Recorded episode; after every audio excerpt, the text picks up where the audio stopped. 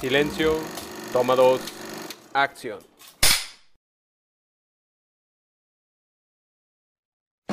Antes que nada, quería mencionarles que lo que van a ver a continuación está enmarcado dentro del actual contexto social.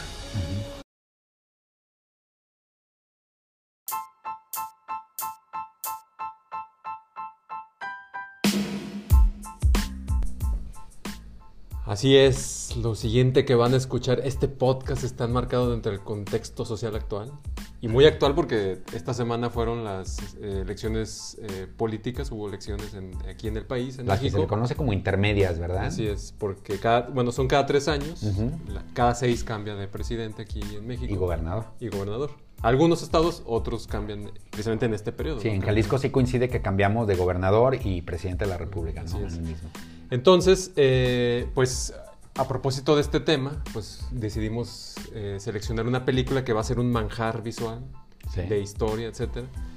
Y eh, sobre todo porque mu- mucho del cine, si bien inició con, con, digamos que escarbándole, buscando de dónde más nutrirse como, como medio cinematográfico de contar historias, pues obviamente volteó a la parte política y de sucesos eh, que han pasado no solo en nuestro país, en todos los continentes, en todas las ciudades, en todas las este, sociedades, etcétera, para poder, sobre todo, más que eh, evidenciar, ¿no? También como contar algo que pasó, que no, no se ha denunciado, algo que no se ha resuelto, Sí. problemáticas sociales y, y sucesos políticos este, de todos los niveles, pues. Sí, que lo mágico del cine es, es esto, ¿no? De repente como que ir a una, a una biblioteca, a una hemeroteca o buscar eh, noticieros o datos históricos, a veces es medio tedioso empezar a unir todos los puntos de qué fue lo que realmente sucedió y el cine tiene esa magia. Obviamente en algunas ocasiones puede ser un cine tendencioso, ¿no? De, distorsionar la historia, Exacto.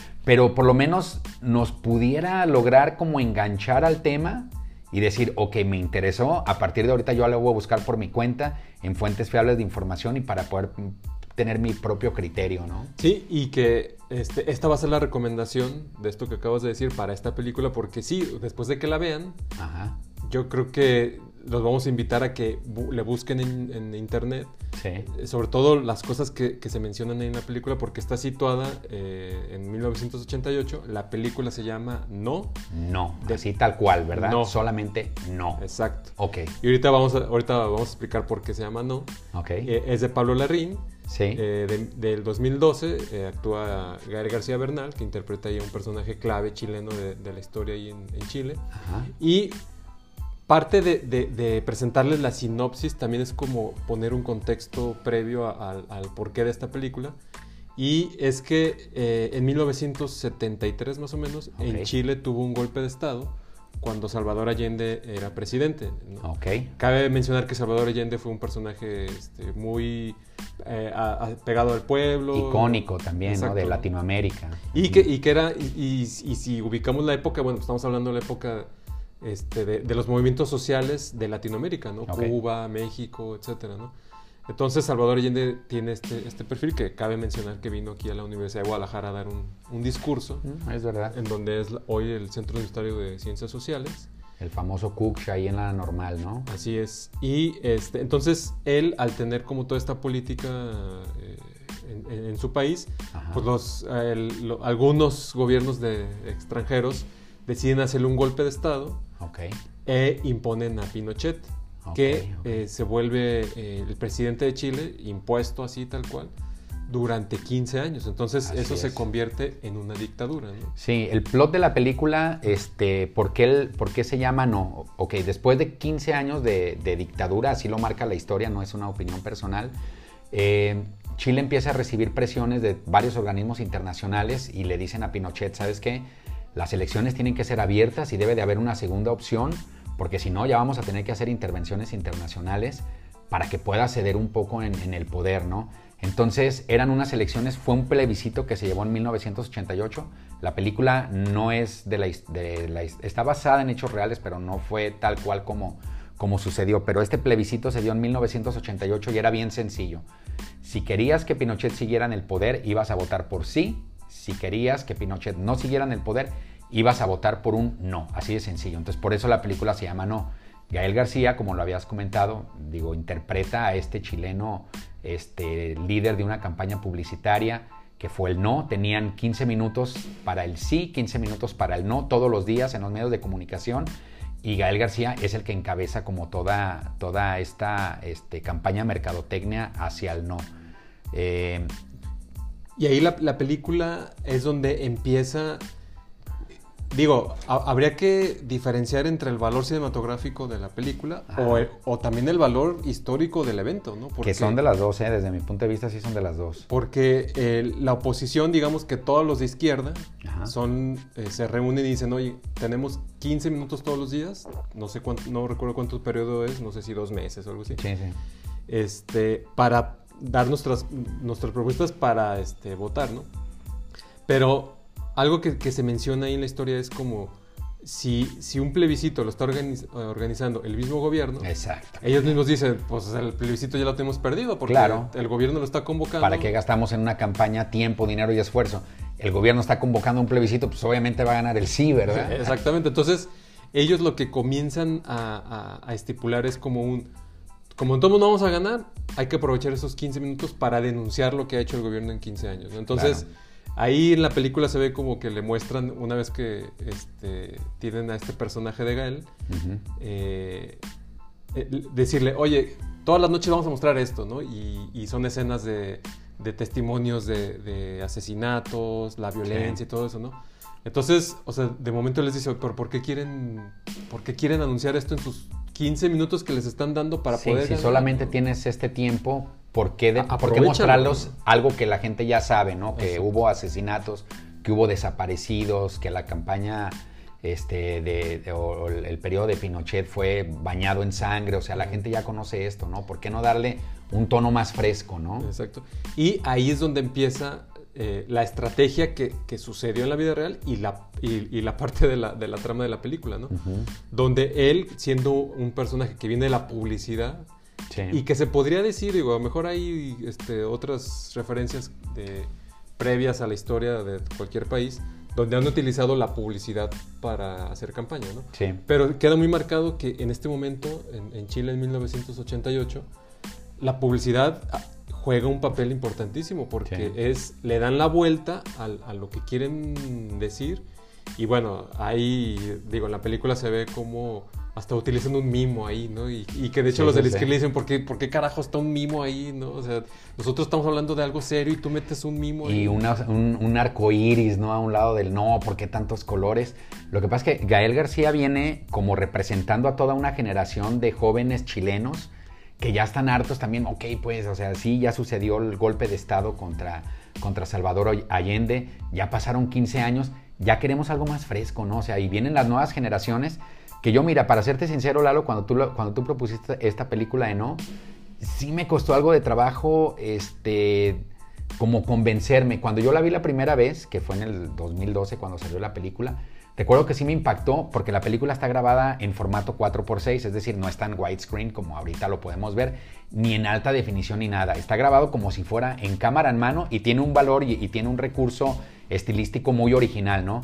En su momento a mí me, impactó, hoy en día sí la vi y dije, ok, ya no me impactó tanto porque pues, cuando la empecé a, a ver nuevamente, pensé que era una película de los 80 tal cual. Ya cuando la terminé de ver y vi que era el 2012, dije, ah, ya, ok, Pablo Larraín, que es el director como lo mencionas, tuvo mucho mérito en esta parte. Tan así que, bueno, fue la primera película chilena que estuvo nominada al Oscar como mejor película extranjera, ¿no? No, ganó el premio, pero ahí está el dato histórico de la película. Sí, y, esa puesta en escena o, esa forma de presentar la historia, pues le da todavía, digo, yo lo veo como le da más sabrosura a, estar contando la, la, historia de algo que sucedió hace años, ¿no? Claro. Situarla no solo en los lugares, con los personajes, con los actores que se pueden parecer, sino también la textura visual, la fotografía, la puesta en escena, ¿no? A lo mejor la narrativa, porque digo, no, es como si fuera grabada este, con una cámara de este, 8 milímetros o VHS o algo, ¿no? Sino es como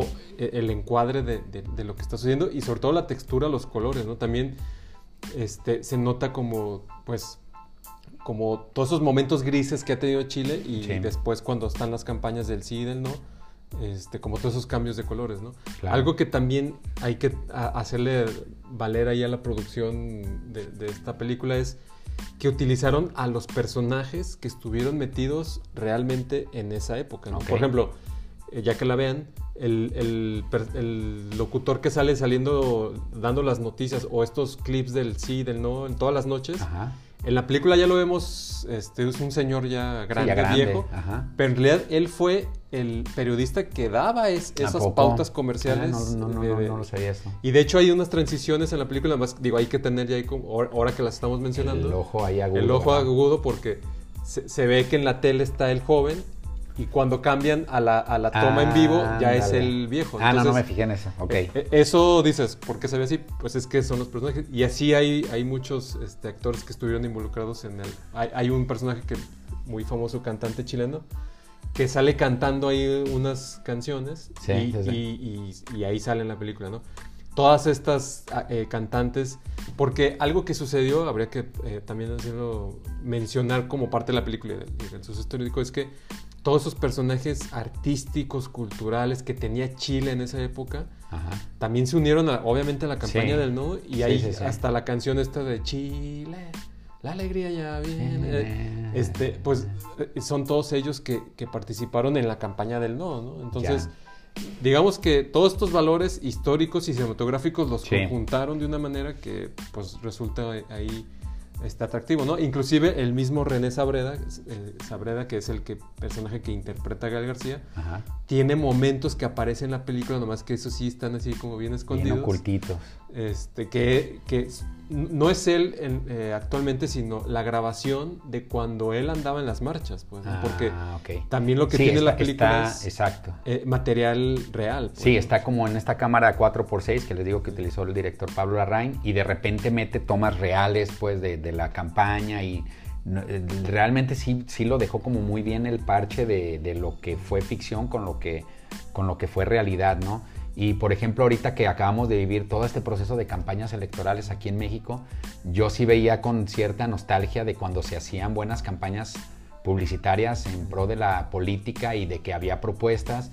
Y actualmente, digo, no nos vamos a meter en detalles, pero ves las campañas políticas de repente, cómo estuvieron aquí en México, y era abrir una cuenta de TikTok y hacer payasadas o decir, digo, discúlpenme la yo- expresión, pero pendejadas como el cuate este de, de Nuevo León, ¿no? El Samuel García, que creo que ganó, o sea, pero sí te da la tristeza de, de, de saber. O, este otro actor este, de telenovelas que andaba ahí Sí, saludando ¿no? a las mamás de que hasta todos. había ¿no? por ahí una página de cómo mentarte la madre con este cuate, no, no ni, ni siquiera recuerdo el nombre, pero sí de repente sí dices, rayos, ¿en qué estamos cayendo en los papeles políticos actuales, no? Sí, y, y yo creo que digo, el valor, nuevamente, el valor de esta película o, o- o de rescatar lo que sucedió en Chile en el 88 es darle valor precisamente a esto, ¿no? O sea, la publicidad ayudó a un cambio social importante con, digo, si, si- nuevamente, si buscan los spots reales, aunque en la película los van a ver, Ajá. Este, también es, o sea, era creatividad pura de, de publicidad, pues, ¿no? Así como de, oye, vamos les dando un, algo este, interesante, ¿no? Claro. Obviamente, ahí en la película también se muestra, la oposición tenía sus, o sea, los de izquierda tenían sus, también sus este, peros ante esto que estaba proponiendo el personaje este, de Re- René Saavedra, ¿no? O sea, Claro. diciendo, oye, no, o sea, Sí. nosotros queremos decir algo serio y tú sales con tus payasadas. Sí, que de repente, si te fijas, toda esta gente de izquierda era gente adulta que vivió, vivió y sufrió la parte de la dictadura y llega este cuate, René Saavedra, que yo, desde mi punto de vista, gran parte del peso de la película es gracias a Gael García, ¿no? Que Sí, hizo una actuación fenomenal el cuate. Este, y llega con estas ideas frescas y no se la compran los, los- los de la vieja escuela, ¿no? Sí, ¿no? O sea, les cuesta muchísimo trabajo y veo que actualmente sucede lo mismo, ¿no? O sea, y en todos los, los países llega gente nueva con ideas frescas, cuando está bien encaminada sí, sí vale la pena, ¿no? Cuando son ideas de lo que te decía ahorita, de abrir tu cuenta de TikTok ahí para de hacer una, una ridiculez, pues sí está de, Y- deplorable. Y, y lo bueno, digo, volviendo a, a ponernos en el contexto social actual, como diría el personaje de Gael García, Ajá.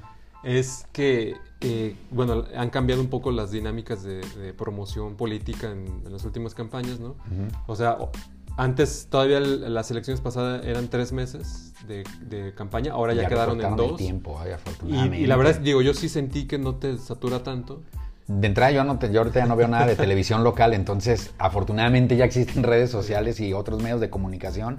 No sé los que tengan nada más televisión local, si, si estuvo saturado, radio, ¿no? que ¿no? yo creo que sí. Sí, no, no, no, no, terrible. Porque luego todavía antes, de los noventas, ¿no? Que, que colgaban estos pendones de plástico en todos los postes. no, no, no, no, un basural que se hacía terrible. Me imagino, o me pregunto dónde estarán todavía todas esas caras de gente Ah, sí. hipócrita en un basurero, ¿verdad? Municipal allí, Enterrados. Exacto. Entonces, bueno, aquí para cerrar este, este bloque, eh, corran a, a ver esta película. Está en Netflix. Ok. Quienes tienen esta. esta Acuérdense esta que también eh, ya estamos poniendo nuestras redes sociales, este, nos encuentran, ya logramos unificar todas nuestras redes sociales, al final este, daremos ahí una explicación, pero Toma dos podcast de cine, en, todo, en todas las redes ya nos encuentran así, Toma dos con el número, podcast de cine, todo junto, estamos poniendo estas carátulas de las películas y abajo eh, en las plataformas donde se encuentra disponible, ¿no?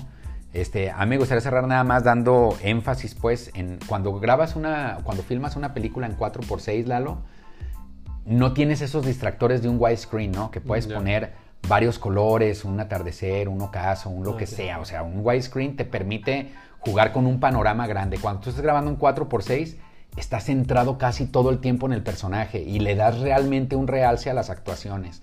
Entonces, este, Gael García, si bien no tuvo grandes nominaciones en, en esta película, pero por ejemplo, sí llegó a estar eh, nominado como mejor actor por el diario de motocicleta, que también Mm, interpretó cierto. al Che Guevara de manera brutal en los premios BAFTA y sí ha llegado a ganar premios con los eh, Golden Globes en una serie de Amazon Prime precisamente que se llama este, Mozart in the Jungle. Estuvo en el 2016 nominado y en el 2017 ahí sí ya ganó como mejor actor.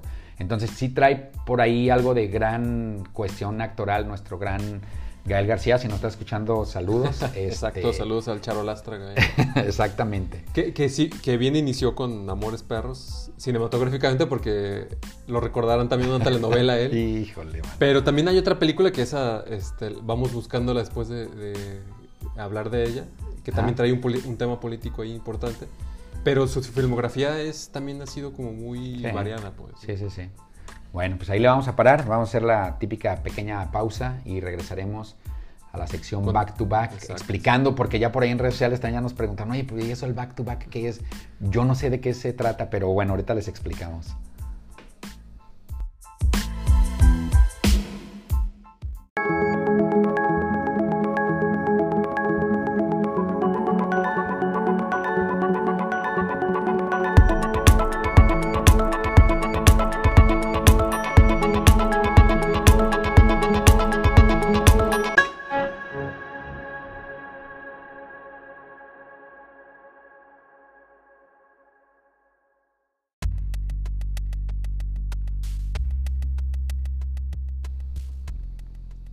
Ahora bien, este, en este tema de la política siempre está la versión mala de los gobiernos opresores que nos están pisoteando y no se cansan de cobrarnos más y más impuestos y estar este, nosotros como ciudadanos esclavos trabajando todo el tiempo, ¿no? Pero siempre ha habido una fascinación en, libros, en el cine, en, en cómics, en todos lados, esta fascinación de que el gobierno, de que el pueblo, perdón, se levante contra el gobierno y diga ya basta y estamos hartos y que venga una parte en, en la que el pueblo, no a través de unas elecciones, o sea, no a través de ir y votar, y la- no, no, no, que el pueblo realmente tome el poder y diga, ahora nosotros somos los que vamos a gobernar, ¿no? Exacto. Este, Y, y ejemplos hay varios, pues. ¿no? Sí, o sea, de ese imaginario de lo que pudiera ser, ¿no? O sea, Que de repente hay, hay como ciertas este, realidades también. No, no olvidemos el caso, por ejemplo, en 2006 con Julian Assange, cuando surgió con Ah, esta sí. parte de los Wikileaks y decir, ok, el gobierno no es tan bueno como parece, mira, y aquí están varios este, noticias y videos y, y reportes este, del gobierno en el que realmente este, no es tan bueno como parece y, y sí están tomando un control y sí se están apoderando de nosotros y tan así que Julian Assange, bueno, es considerado el portavoz alternativo de los medios de comunicación y ya conocimos el caso, ¿no? Lo- estuvo ahí en la Embajada de Ecuador durante muchos años y ahora en el 2019 le negaron el asilo, salió, lo están enjuiciando y bueno, quién sabe en qué pueda terminar, pero por lo menos sí nos da una pauta de saber que realmente sí hay una parte de los gobiernos malignos como lo pintan y que el pueblo debería de salir a las calles. ¿no? Como todas esas, digo, hay más películas que no nos alcanzan los programas, pues, pero Ajá. todas esas películas que hablan de esas teorías conspiratorias del gobierno hacia el- las sociedades y hacia los pueblos, ¿no? Sí, sí, sí. Pues con él quedó claro decir, oye, pues sí es cierto, o sea, es más, no solamente él, sino en el gobierno de Nixon, Ajá. cuando sale a la luz que grababan y tenían grabaciones de todas las conversaciones de su, Ok. del gabinete y del que salió esto del Watergate, ¿no? Ajá, sí, sí. Entonces, que no le quedó inclusive a la otra más que renunciar a Nixon, ¿no? Pues, pues ya, renuncio, ¿no? Ok. Entonces, digo, ahí hay varios material. hay varios material. Y, y a pesar de que había como varias películas y todo, yo en esta ocasión, Lalo, sí te tengo que confesar, no voy a hablar de una película, pero sin embargo, ahora que están las series de televisión este, tan de moda, hay una serie en particular que a mí me encantó demasiado y desde que vi el episodio 1 de la temporada 1, dije, esta se va a transformar en una de mis series favoritas y ahorita la- es la que vengo a traer aquí en el, Ok. en el back to back, que es la serie de televisión Black Mirror, que empezó por ahí en una cadena de televisión británica este, muy pequeña, ya luego en la temporada 3 la compró Netflix, se transformó en algo que a mí en lo particular ya no me llamó tanto la atención, pero bueno, el episodio 1 de la temporada 1 se llama The, Na- The National Anthem o el himno nacional y habla acerca, eh, el plot está muy interesante. La princesa Susana obviamente es ficción de la corona y es la hija heredera que va a tomar esta parte del- de la próxima reina. Es secuestrada por un grupo de hackers y para poderla rescatar no piden dinero, no piden nada, sino que el primer ministro en televisión en vivo tenga relaciones sexuales con un puerco. Televisión pública y televisión de paga. Entonces el tiempo empieza, empieza a correr. O sea, se escucha muy bizarra la historia, pero realmente lo que, lo que impacta de esto es, eh, en primer lugar, como esa, esa, ese lado B de la historia, sabemos pues que por ahí hay otra megaproducción de una serie de televisión que se llama The Queen, que Mm, es, perdón, The Crown, The Crown, The que Crown. tiene como muchas nominaciones, muchos premios, pero esta en particular es un episodio de 50 minutos, los que tengan oportunidad de ver Black Mirror se darán cuenta que un episodio y otro no están encadenados, o sea, pueden ver Son como historias. historias eh, independientes. Pueden ver la historia que sea y, y- y la, y le quise traer aquí, por, por ejemplo, quería hablar también, por ejemplo, de, de este, de Mr. Robot, pero dije, no, los voy a meter ahí a que vean una seis temporadas y se tarden un año en verla, ¿no? Esta de Black Mirror, pueden ver el episodio 1 de la temporada 1 y hasta ahí, o sea, no tienen, no tienen por qué seguirle. Y a mí me llama mucho la atención porque efectivamente toda la gente que normalmente está oprimida y que piensan, no, la gente se va a casar con el primer ministro Mm. y van a decirle que no lo haga y que, y que piensen, no, les vale gorro y dicen, a ver, lo queremos ver transmitido en vivo, que tenga relaciones sexuales con esta cerdita y, y realmente toda la gente está pegada en la televisión buscando esa parte de pequeña venganza que todos en el fondo sentimos cuando nos sentimos oprimidos de lo que te decía, de tanto pago de impuesto y de tanto este eh, gobierno que de repente se mete tanto en nuestras vidas, ¿no? Sí, y que eso me, me recuerda o me lleva a, a que ahí va mi back to back este, a otra película que también presenta este, este momento utópico, ¿no? Donde la sociedad, o, o, bueno, en, esta película es más como este personaje incita a toda una sociedad, ¿no? Ajá. A, a- a tomar el control, que es la de B de Venganza, Ah, ok. que es ok. película del 2006. Ajá. Este, donde este personaje, quien bueno lo ubica o no, pero bueno, él utiliza una, una máscara todo el tiempo y que es con un sombrero y así como capa, que viene de un cómic este, muy famoso que es igual se llama B de Venganza, Ok. donde a fin de cuentas el, el- el- el- el punto de la historia es eh, presentar las bases para formar una anarquía en la sociedad, ¿no? Ok. Y que él, digo, a, a partir de sus, de sus principios o sus ideales, comienza a ir sembrando esta idea en la sociedad, ¿no? Que lo pone como, el, recuerdan el 5 de noviembre, ¿no? Que era Ok, como ok. El día que iba a reventar el parlamento este, inglés y todo esto, ¿no? Sí. Entonces, esta película, pues bueno, ahorita que, que estás hablando del tema, ¿no? De qué manera es voltear el papel, ¿no? Para que la sociedad sea quien tome el control a esos gobiernos este, opresores, ¿no? Ajá.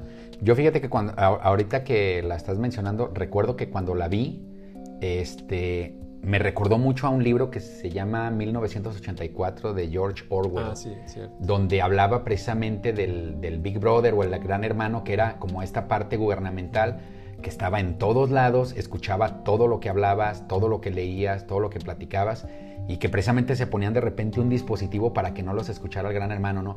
Y la película esta de B de Venganza, pues me hizo recordar mucho este, eh, eh, este libro en, esta parte, ¿no? Siento yo lo, en lo personal, yo no sabía, por ejemplo, que era de un cómic y siento yo que le hizo falta como esa parte cool, de repente que muchos cómics, ahorita me acuerdo por ejemplo de Sin City, mm. eh, que, sí le, que sí le faltó como esa parte cool a la película, sin embargo la historia está como fenomenal. Creo que hasta esta máscara que utiliza el personaje principal lo empezaron a utilizar un grupo de hackers, ah, ya esto en la vida real, los de Anonymous, ¿no? Son los que empezaron a utilizar esta, esta máscara. Y que en la película lo plantea que bueno, la máscara que utiliza es de un personaje... Este, eh, de, la era romántica o romanticismo igual en, Londres, ¿no? Que terminó siendo ejecutado por sus ideales, etc. Entonces él lo retoman, porque habría que hacer mención que la película está situada como en un futuro. Este, no me acuerdo si mencionan los años en la película, pero en un futuro este, no tan distante, por así decirlo. Claro. Entonces él comienza a ser este justiciero ahí entre, en la sociedad, porque digamos que hace esta... De ahí que viene como esta onda del cómic, ¿no? Como ser el justiciero nocturno tipo Batman, ¿no? Pero bueno, tiene como provocar esta anarquía en el gobierno, ¿no? Aparte, aparte ahorita, ahorita que dice eso de que es en un futuro, Black Mirror también está situada en un futuro no tan lejano, pero sí muy distópico. Y como toda esta parte de los pueblos tomando el control, siempre está situada en un futuro no tan de ciencia ficción, sino que de repente sí te despierta ahí la antenita de decir, ah, caray, o sea, sí, sí estaría medio padre.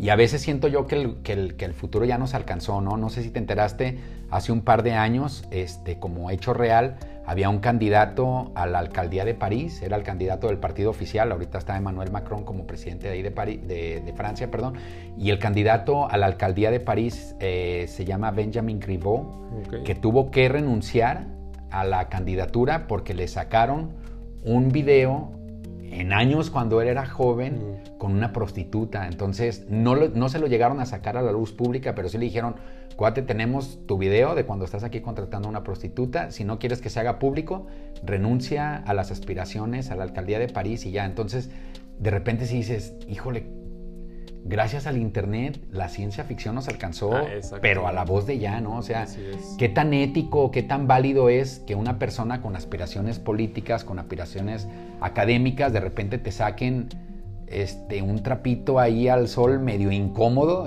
y a veces cuando yo digo, qué bueno que cuando crecimos Lalo no había celulares ni redes sociales ni nada, ¿no? Ya estarían viendo los videos de la prepa y... Exacto, no, digo, a los que estén ahorita subiendo todas redes sociales, en algún momento a lo mejor se van a dar de topes, ¿no? Exacto. Entonces, esto, digo, me va a llevar a, otro a otro, a otro pequeño back to back.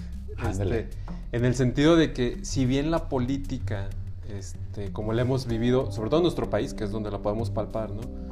Este, hemos tenido de todo, ¿no? Porque eh, si bien ha habido acontecimientos fuertes, ¿no? O sea, asesinatos de, candidatos, ¿no? Hace años, todas estas manipulaciones electorales, ¿no? De los fraudes electorales, etcétera. Claro. O sea, también lo, lleva inclusive a contextualizar porque no solamente la ciencia ficción lo ha tocado, ¿no? La, como estas series y películas que hemos mencionado, el drama o, una historia real como lo fue, es la película, ¿no? Que es, ah, te represento lo que sucedió con toda su seriedad que debe ser, ¿no? Sino que también la comedia se ha ido también a decir, oye, pues pues vámonos riendo de esto que está pasando, ¿no? Ok. Y, no sé si la misma política propicia que la comedia se nutra también de ellos, ¿no? Porque pues claro. recordarás también a, algunos de nuestros presidentes pasados que inclusive entre problemáticas que tenía ahí en el país que los medios le preguntaban, ay, ¿cómo le va a hacer con esta problemática? Y luego que de repente este, este presidente famoso que tuvimos dijo, pues definitivamente necesitamos la, la varita de Harry Potter, ¿no? O sea, de tantos problemas que te dice, o sea, o sea, yo no sé en qué momento resulta gracioso esto, ¿no? Pero parece que sí lo es, ¿no? Entonces, también el cine, eh, por medio de este género cómico, ha buscado como representar esto, ¿no? Y me voy directamente al cine mexicano. Ándale. Con dos películas que, que, espero ya hayas visto, que nuestra audiencia las conozca y si no, ahorita les mencionamos dónde las pueden ver. Ok. La, la primera es La Ley de Herodes, película ah, mexicana de los noventas, que el valor ahí, ah, como mencionabas en no, ¿no? O sea, si, si la veías en, esa, en ese momento, Uf, no, la disfrutabas todavía Sí, sí, más, claro. ¿no? ¿Por qué? Porque era un momento de- donde el país cambió de, de- de régimen de poder y entonces esta película lo que hace es, eh, digamos que, burlarse de 70 años de cómo se manejó el país. ¿no? Sí. Pero representado en un pueblito este macuarro, súper chiquito, pero lo trasladabas a la gran ciudad y decías, es que así funciona realmente Sí. igual, o sea, De hecho, la película comienza este, donde él, creo que es, no sé si el gobernador, no sé qué, le, le está diciendo al, al- al- un presidente o no, a alguien del partido ahí, ajá. De óyeme, no, este, vas a tener que solucionar esto porque no es posible que el partido esté viviendo y las elecciones presidenciales van a ser así que consíguete a alguien que te arregle. Y luego él se lo está diciendo a sus gentes el mismo discurso, no es posible que el partido sí que arregle, bla, bla. Y entonces ese mismo va y encuentra que es el personaje de Damián Alcázar, Ajá. donde le encomienda... Fenomenal, este, fenomenal, Damián Alcázar, ¿no? Un chúntaro ahí a todo lo que da, pero que gobierna a la vieja usanza. Exacto, y, y que, digo, quienes han vivido o vivieron esa política, ¿no? De- y actualmente también sucede, ¿no? Ajá. Ves a este personaje y dices, así, así es tal cual, ¿no? O sea, así gobiernan, así roban, Así engañan a la sociedad, así reparten, así huyen de los problemas este, que tienen ahí en el pueblo, ¿no? Entonces, digo, la película, si la pueden, eh, Eh. creo que no está en plataformas de las que hemos mencionado. Las oficiales. Pero sí está en YouTube. Si ustedes la buscan en YouTube, la película Ah, está ahí completa y la pueden bueno. encontrar, ¿no? Perfecto. Y precisamente este director que es Luis Estrada, que es el que hizo esta película en los noventas, este, después hizo una más reciente que se llama La dictadura perfecta, Ah, esa fíjate que sí, nunca la vi. que también es con Damián Alcázar, Ajá. pero ya ahora, este, y digamos que para cerrar un poco el, el tema que iniciamos, o sea, de qué manera los medios han controlado, controlado pues, o manipulado todos estos procesos políticos o electorales o de gobierno, ¿no? Ujú. Porque bueno, en esta película se, se representa un presidente. Aquí, antes de haber comenzado el- el- el- esta frase de Gael, debemos haber también dicho cualquier semejanza con la realidad es Sí, mera es mera coincidencia. coincidencia. Donde la película sitúa que es un candidato que lo manipulan desde la televisión. entonces, uy, uy, uy. Sí, muy ya, bien ya. de carita, Sí, etcétera. sí, ¿no? sí. eh, Casado con una actriz y cosas por el estilo. Bueno. Entonces, este, pues también es una película que, bueno, esa la pueden encontrar en Netflix. Ajá.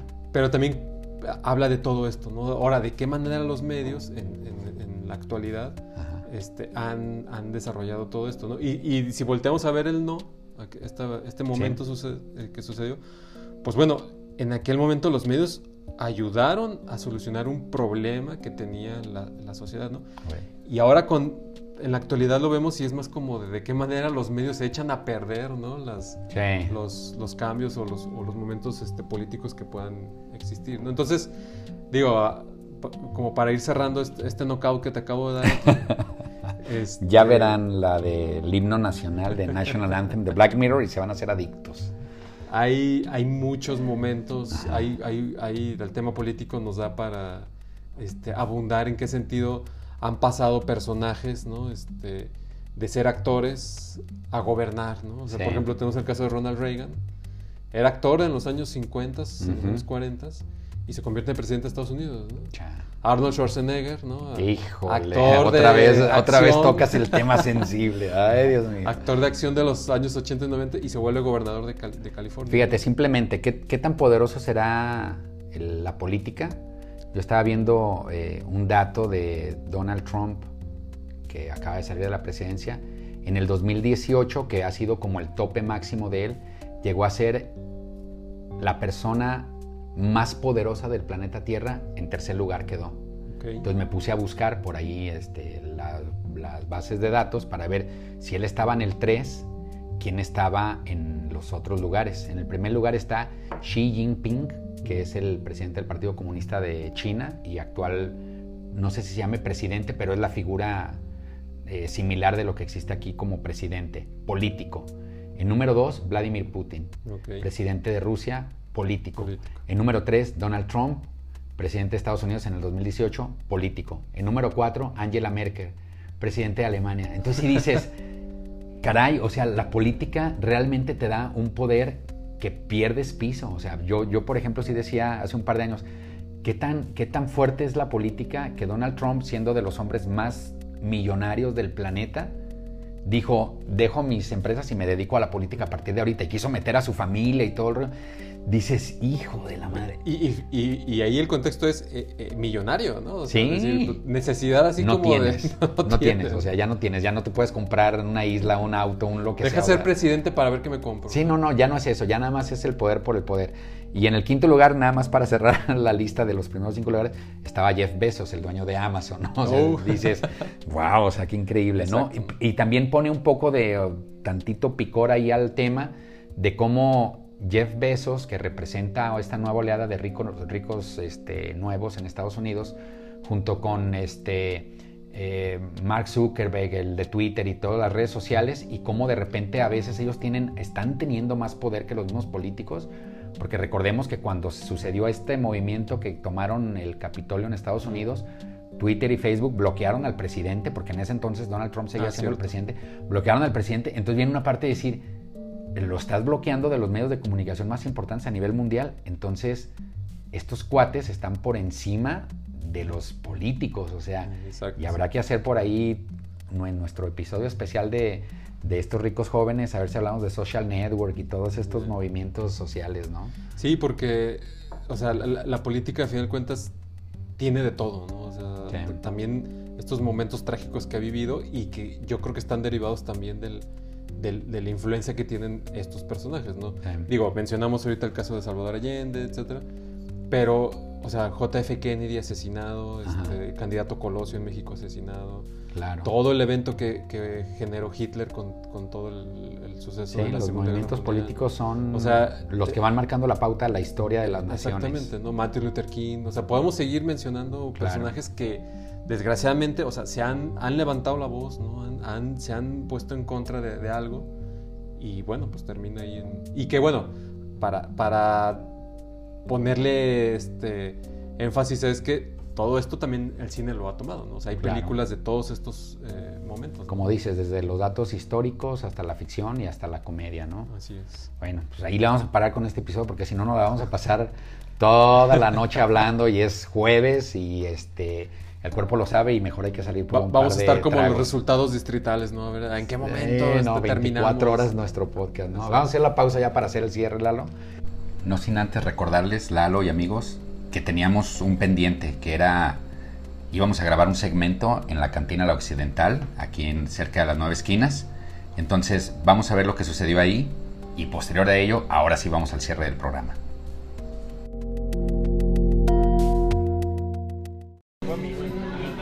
Lalo, pues lo prometido es deuda y aquí estamos en la Occidental, cerca de las nueve esquinas, en la cantina que habíamos comentado el episodio anterior, probando el delicioso preparado de pitaya que ya nos aclararon.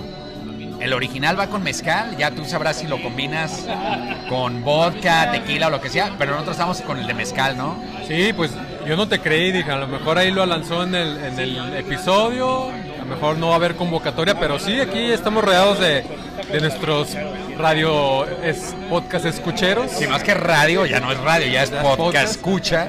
Y cada uno tiene su preparado acá, que ya lo están degustando muy Van a ver la foto ahí en Instagram, en Facebook, de que sí venimos, de que sí, prepara, sí, sí este, probamos el preparado de pitaya.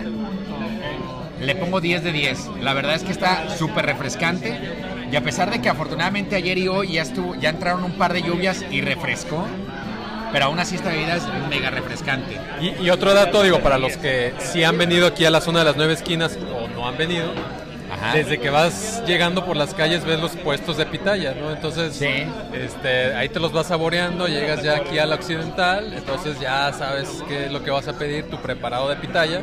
Ajá. Entonces, este es como toda una experiencia, todo un viaje llegar este, aquí a, tomarte esta bebida. Pitayalandia, ¿no? Exactamente, así es. bueno, y estamos aquí entonces, los camaradas que sí alcanzaron a llegar y que sí están listos y puestos, echando chela, echando preparada de pitaya.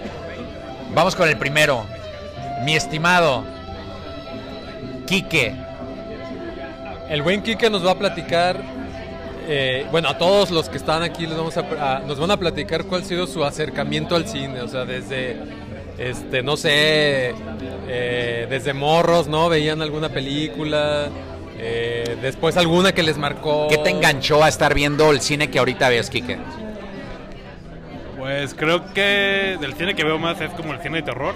¿sabes? Ok. Cualquier género, pues, pero lo que hablábamos de que la del exorcista fue la que más me impactó de chiquito. Ok. Tuve trauma de que no podía dormir y, y que fue como algo muy este especial para mí, pues, esa película.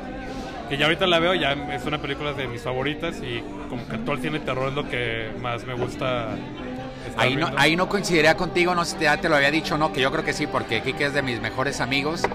Yo el cine de terror lo detesto porque en realidad sí me espanta. Pero gracias a las recomendaciones que me has hecho, gracias a las recomendaciones que me has hecho, he regresado al cine de terror. Le levanté el veto que le tuve por más de una década, te lo juro. Es que está Algún padre. día haremos un especial de, de- de terror. Está padre que... que también como que el cine que está saliendo actualmente ya lo cambiaron a lo que era lo tradicional. Ajá. Entonces está como muy padre que ya es un terror psicológico también. ¿Como cuál? Pues vendría siendo todo lo que es de las producciones de A24, que es como Midsommar, The Witch, Ok. este, Suspiria, Ah, Suspiria es El buenísima. Faro, o sea, como todo eso que maneja ya otro tipo de terror que te causa más como en la mente. En octubre vamos a sacar un especial de terror a raíz de lo de Halloween. Entonces ahí estarás invitadísimo. Sí. Invitado especial, Quique.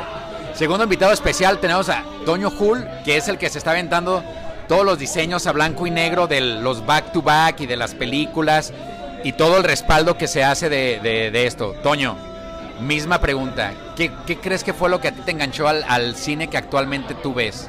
Gracias por la invitación primero, señores. Am, si algo a mí me recuerda mucho cuando me involucré mucho en el cine fue la parte de Naranja Mecánica Ok, de Kubrick. este, Kubrick, ajá. El cine de él, el cine de David Lynch. ok. Fue una etapa interesante porque anteriormente que no se tenía como esa incursión en el internet, esa facilidad de buscar la información sobre esos directores, era aventarse Ajá. vueltas al cultural los días sábados, Ajá. buscar los VHS, preguntar ahí con la gente, Sí, con sí, la sí. banda, oye, conoces más de cine de él, todo eso. Entonces eso fue como la incursión al cine de arte para mí. Ok. Y lo que me marcó pues a seguir una línea más de ese tipo de cine, este, que propone algo diferente a lo comercial, ¿no? Entonces, Sí, para mí y aparte si se fijan, los dos que llevamos hasta ahorita son muy darks, ya que uno está enfocado al cine de terror. David Lynch para mí yo lo consideraría género de terror, honestamente. Sí, muy psicológico. Y Kubrick pues también tiene sus lados bien, bien oscuros, ¿no? Claro, muy artístico también. Exactamente. Todos los encuadres. Exactamente. Tercer invitado, ¿qué calificación le pones, mi estimado Aldo, a ese preparado de pitaya? Un 10 definitivamente. 10 de 10. No, está delicioso, está delicioso. Es- Mira, la pitaya es de mis frutas favoritas. Ok. Podría decir que es mi fruta favorita, pero realmente no es todo el año, así que eh, se, se compite entre las pitayas y las mandarinas. Son Ok. las dos de temporada, son Ok, muy ok. buenas. Pero el- este preparado está delicioso. Sí, entonces ni vale la pena decir la dirección. Ya Google nos puede decir exactamente dónde está este, la occidental. Vénganse ya. Aldo, Tranquilamente. ¿Qué fue lo que te dio vuelta al cerebro cuando dijiste tengo que ver este cine que estoy viendo actualmente? Creo que fue cuando vi el séptimo sello, Ok. que la verdad no le entendí absolutamente nada. Ajá, pero sabías que ahí había algo, ¿no? Pues estaba, estaba chavo, pero dije, ah, caray. O sea, sí había algo, pero realmente no entendí de qué se trataba. ¿no? Ok. Entonces fue cuando ahí yo creo que pensé que las películas tienen un sentido que interpretar, o sea, no nada más como, como de niño vas creciendo viendo, pues te ponen las películas de Disney, te ponen las películas Muy de lineales, acción. ¿no? Pues yo crecí con Arnold Schwarzenegger y, y todo eso este, de, de- de acción, ¿no? No, bueno, acabas de tocar un punto sensible aquí con Lalo, que es Eso fanaticazo. es. Digo, no, no lo había dicho Maldita al- sea. al- aquí en el podcast. Me estaba esperando el momento para decir que soy No, fanático es que ahorita de vamos a perder a los seis escuchas que tenemos. Maldita mira, sea. Salud, mi estimado. No, ya estos ya están brindando ahí con el preparado de pitaya. Bueno, Entonces, pues bueno, yo venía de, de un cine de acción, de un cine así fantástico. Y cuando veo esa película digo, bueno, primero, porque es en blanco y negro? ok. Luego el tema del juego de ajedrez con la muerte, entre cada escena una movida, eh, luego entre otra secuencia, otra movida. Ahí yo creo que fue cuando pensé que realmente las películas tenían una segunda historia que te cuentan aparte de la que se ve en los fotogramas. Ok, ok, perfecto. Bueno, para continuar con nuestros invitados, que nos quedan dos, espero que alguno de ellos mencione algo del cine que yo dije en la primera. No, hay más invitados, eh, hay cientos de invitados, pero nomás nos vamos a centrar en estos cinco que están ahorita. Ah, cierto, es que no había visto los de la planta baja, ¿no? Este, Exactamente. Aquí la occidental tiene dos plantas, ¿no? Bueno, ahora sí continuamos. Ulises, platícanos cuál es tu experiencia con el cine, cómo inicia, cu- cuál es aquella película que te marca ahí para, para caminar por este rumbo cinematográfico. Fíjate que está difícil, hace rato aquí medio de broma lo platicamos antes, pero yo creo que Pulp Fiction. Pulp Fiction fue como una película, digo, igual que los comentarios, ¿no? Pues uno viene de cualquier tipo de cine, pero creo que Pulp Fiction fue esa película que me hizo pensar a mí como, como ver secuencias diferentes, este, esos diálogos largos como que te dejan de qué está pasando, qué va a decir, qué va a hacer. Y parte importante, digo, yo también soy, la verdad es que soy melómano, como siempre lo dice acá el buen Beto creo que también para mí, el, sí el cine obviamente, pero un parteaguas en Pulp Fiction fue como decir, así también puede ser un soundtrack de una película. y es como, eh, no sé, creo que a partir de ahí como que mi forma de ver el cine, de pensar, de decir, ok, hay directores que plantean una historia totalmente diferente y creo que el apoyo de la música en el caso de- del soundtrack de, de Pulp Fiction. También me hizo ver y seguir este, mucho más el cine. Creo que A- anoche publicamos algo en Instagram a raíz de la lluviecita que cayó, un, un soundtrack de la película de Submarine de Alex, Alex Turner, vocalista de Arctic Monkeys, pero yo creo que Pulp Fiction para mí es otro de los soundtracks que voy a escuchar una y otra y otra vez sin hartarme, ¿no? No, y como mencionas, o sea, en los años 90 eh, Pulp Fiction marcaba como esa forma de presentar historias diferentes, ¿no? Quizás hay algún, si la escarbamos, hay algunas desde el inicio del cine que deconstruían la forma de narrar, ¿no?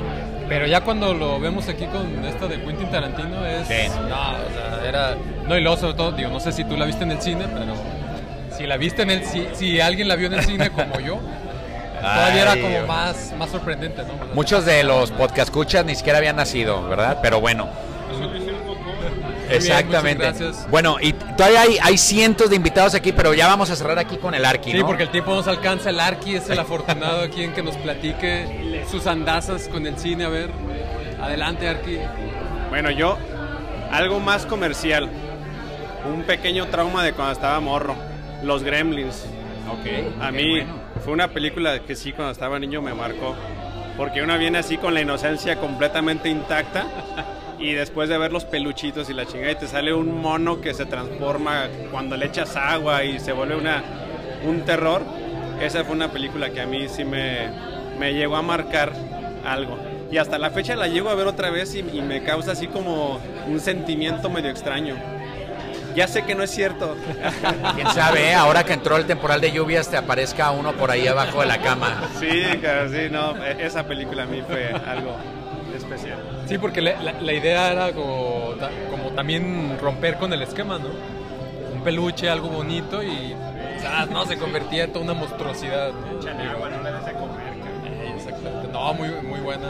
Buena- buenas recomendaciones aquí de los, de los amigos e invitados que llegaron, ¿no? No, como dices, faltan todos los demás, pero. Sí, no, no, no, alca- no alcanzaría el tiempo, entonces. Es- eso este, propiciará una segunda venida a la occidental. Sí, o este, o nuestro especial de multitudes, ¿no? Que hablaremos del cine de multitudes, pero ahí le vamos a parar, ¿no? Así es, mi estimado. Entonces, pues sigamos bebiendo nuestro preparado de pitaya, agradeciendo aquí a los. Sí, oye, amigos. gracias a todos.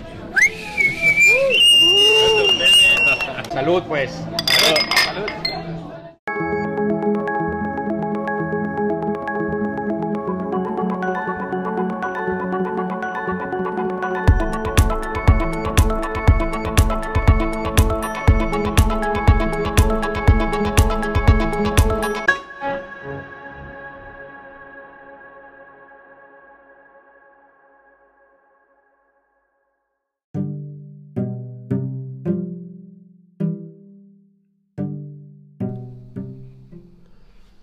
Ok, pues en esta nuestra última sección ya para eh, terminar este capítulo de podcast sobre política, Ajá. viene esta parte de, digamos que puede ser como medio cierre, medio anuncios. ¿no? La otra vez decíamos que eh, podemos como hacer mención de unas actividades alternas que puedan estar sucediendo en nuestra ciudad. Ajá. Y ahora, digo, no queremos decirlo así, pero que la pandemia este, empieza ya a permitir volver a algunos espacios. Poco a poco, sí, Con las medidas correspondientes, que sigue siendo el cubrebocas, gel, ¿no? la distancia social, etcétera. Ajá. La Cineteca de la Universidad de Guadalajara retoma nuevamente ya las, las funciones. Ah, qué bien. Y yo creo que... La Cineteca es la que está aquí en el núcleo Belénes, ¿verdad? Así es, aquí en, en Periférico, en el, el conjunto de Centro Cultural. Este, y yo creo que eh, podremos ir, conforme ellos vayan eh, publicando la, la cartelera, hacer Ajá. mención de lo que podemos encontrar o, o que nuestras este, escuchas pueden encontrar si buscan la cartelera, ¿no? Ok. Por ejemplo, van a iniciar con la muestra de cine este, internacional. Oh. Entonces, eh, yo creo que ahí pueden estar al pendiente en, en la página de Facebook, sobre todo es donde ellos, Cineteca FIC se llama, Ok. donde pueden estar encontrando la actualización de la cartelera de Cineteca, porque hay muy buenas... Este, Sí, muy buena propuesta. Muy buena programación.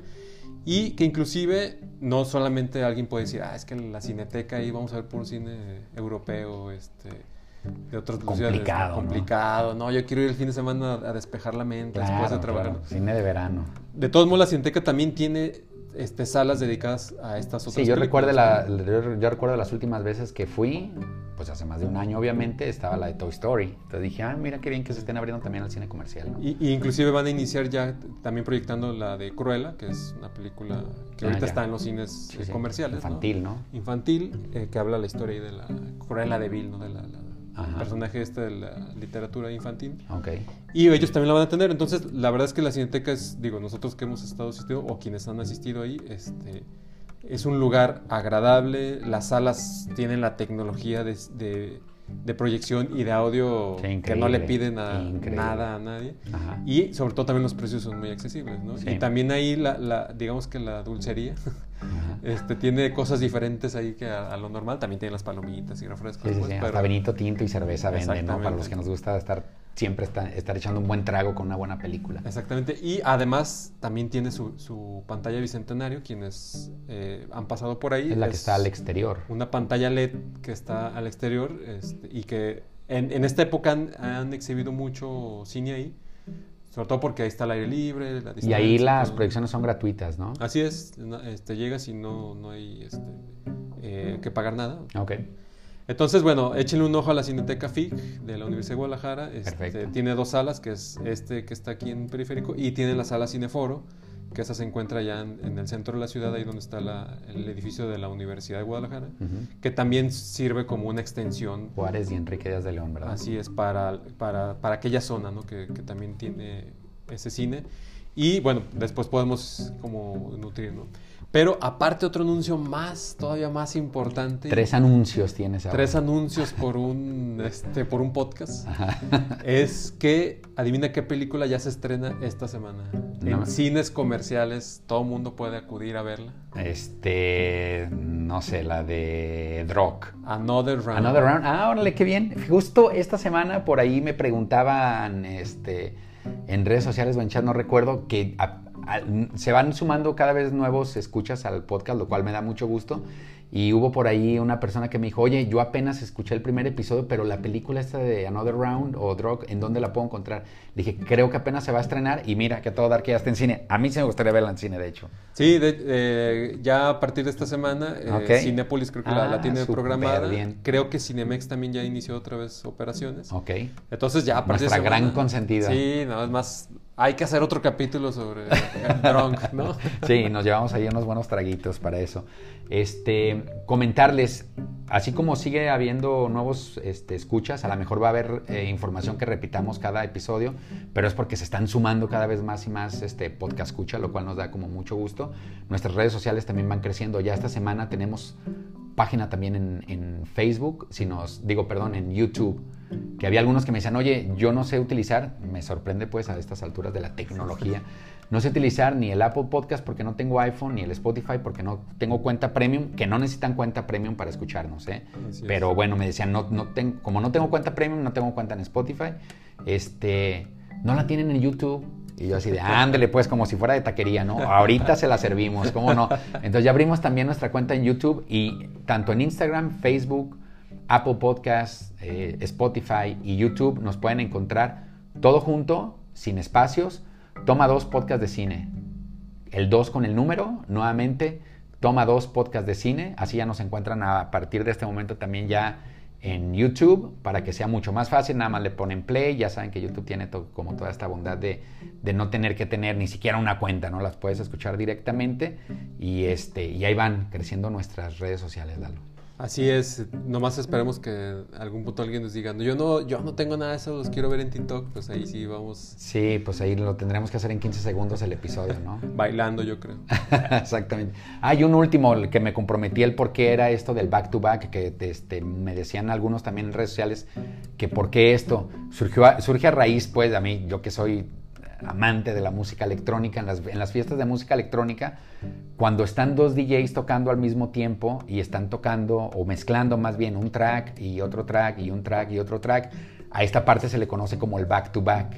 Entonces están dos DJs en el escenario tocando y por eso, bueno, haciendo alusión a los que nos gusta la música electrónica, la sección de nuestro back to back es haciendo alusión a eso, de que está Lalo de un lado, yo del otro lado, poniendo una película ahí como si fuera un track de música electrónica este, y por eso es este, este nombre del back to back, ¿no? Sí, que no necesariamente es como de, digo, volviendo a, a esta parte del concierto, es no, no es tanto a ver quién mezcla mejor, sino más bien simplemente es prender a la raza de una forma y luego a, a, otra raza de otro. Entonces buscamos lo mismo, ¿no? Como a lo mejor alguien dice, bueno, yo sí quiero ver esto de la serie de que hablamos esta vez. Sí, sí, sí. O yo quiero ver esta película mexicana, ¿no? Entonces es como les damos las alternativas, ¿no? Para sí, que también esa parte, los temas. Que también esa parte es la que se me ha hecho padre, que, que varios nos han escrito diciéndonos este, oye, gracias, porque de repente estaba como medio atorado, ya no sabía qué hacer y voy a ver a la novia el fin de semana o me voy a juntar con los cuates y ya con esto nos dan un buen panorama. Acuérdense que tanto en, Facebook como en Instagram estamos poniendo ahí la carátula de las, de las películas y en qué plataforma la pueden ver. Sin más preámbulos, que gire la pirinola y ya veremos la próxima, dentro de dos semanas, el episodio se graba cada dos jueves, qué tema es el que nos nos depara, Lalo. Va que va, entonces. Ahora gírale tú para que Va la pirinola. Muy silenciosa la pirinola, pero ya cayó.